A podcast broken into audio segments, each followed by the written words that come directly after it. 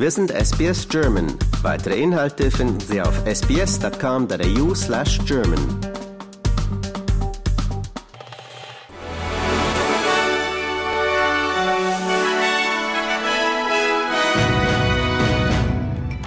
Sie hören den SBS German Newsflash an diesem Donnerstag, den 11. Januar. Mein Name ist Benjamin Kantak.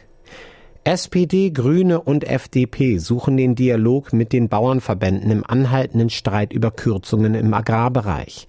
Laut DPA berichtet ähm, haben die Fraktionschefs der drei Regierungsparteien Vertreter der Branche für kommenden Montag zu einem Gespräch eingeladen. Bei dem Treffen soll es um die wirtschaftlichen Perspektiven für Landwirte gehen. Weitere Details zu dem Treffen sind bislang nicht bekannt. Mecklenburg-Vorpommern arbeitet bereits an einem Kompromissvorschlag mit Vertretern der Bauern- und Fischereiverbände. Diese erwägt, die Subventionskürzungen für den Agrardiesel erst ab 2028 vorzunehmen. Vorher soll es nur eine zehnprozentige Kürzung geben. Auch heute werden vermutlich in vielen Teilen Deutschland wieder Bauern gegen die Sparpläne der Regierung auf die Straße gehen. Premierminister Anthony Albanese sagt, die Regierung glaube derzeit nicht, dass Australier in einem Konflikt in Papua-Neuguinea verwickelt sind. Geschäfte und Unternehmen wurden in der Hauptstadt angegriffen und in Brand gesteckt und Berichten zufolge wurden Menschen getötet, nachdem die Polizei wegen ausstehender Gehaltszahlungen in den Streik getreten war. Jodie Belair wurde als Kandidatin der Labour-Partei für die bevorstehende Bundesnachwahl im viktorianischen Wahlkreis Dunkley bekannt. Frau Belair ist die Gründerin der freiwilligen Gruppe Women's Spirit, die benachteiligte Frauen unterstützt. Einige Gemeinden in Victoria sind weiterhin flussabwärts ziehenden Überschwemmungen bedroht, während andere mit den Aufräumarbeiten fortfahren. Watch-and-Act-Warnungen gelten für den Goulburn River von Seymour bis Shepparton sowie für Bendigo und Buller Creeks. Die unabhängige Abgeordnete Allegra Spender hat die Koalition kritisiert, nachdem angedeutet wurde, dass ein Klimaziel für 2035 möglicherweise schwer umzusetzen sei. Nationals Leader David Littleproud und einige liberale Frontbencher haben die Notwendigkeit des Emissionsreduktionsziels für 2035 von mehr als 70 Prozent in Frage gestellt. Laut eines neuen Berichts soll Social-Media-Plattform X erhebliche Einsparungen beim globalen Vertrauens- und Sicherheitspersonal vorgenommen haben.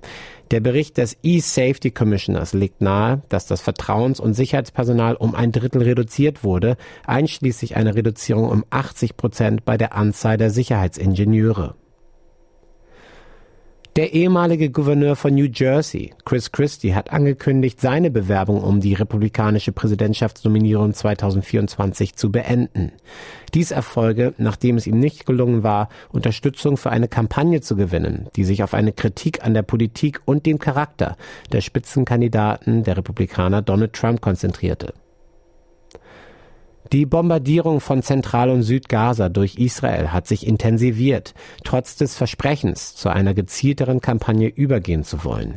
Besondere Sorgen gibt es um das einzig noch funktionierende Krankenhaus in Gaza Al-Aqsa. Die Gewalt in Ecuador eskaliert einen Tag nachdem Drogenbanden Explosionen verursacht haben, Gefängniswärter als Geise genommen haben und kurzzeitig einen Fernsehsender live im Fernsehen übernommen hatten. Unter der Unsicherheit der Gewalt haben Geschäfte in der Hauptstadt Quito geschlossen und die Straßen sind weiter leer. Elvis-Fans ziehen ihre blauen Wildlederschuhe an und machen sich bereit, auf dem Weg zum größten Fest Australiens für den King zu rocken und zu rollen. Hunderte Rock'n'Roll-Fanatiker werden heute den Elvis Express am Hauptbahnhof von Sydney besteigen, um die Pilgerfahrt zum Parks Elvis Festival anzutreten.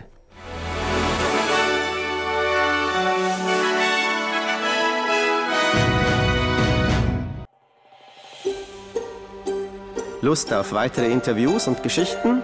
Uns gibt's auf allen großen Podcast-Plattformen wie Apple, Google und Spotify.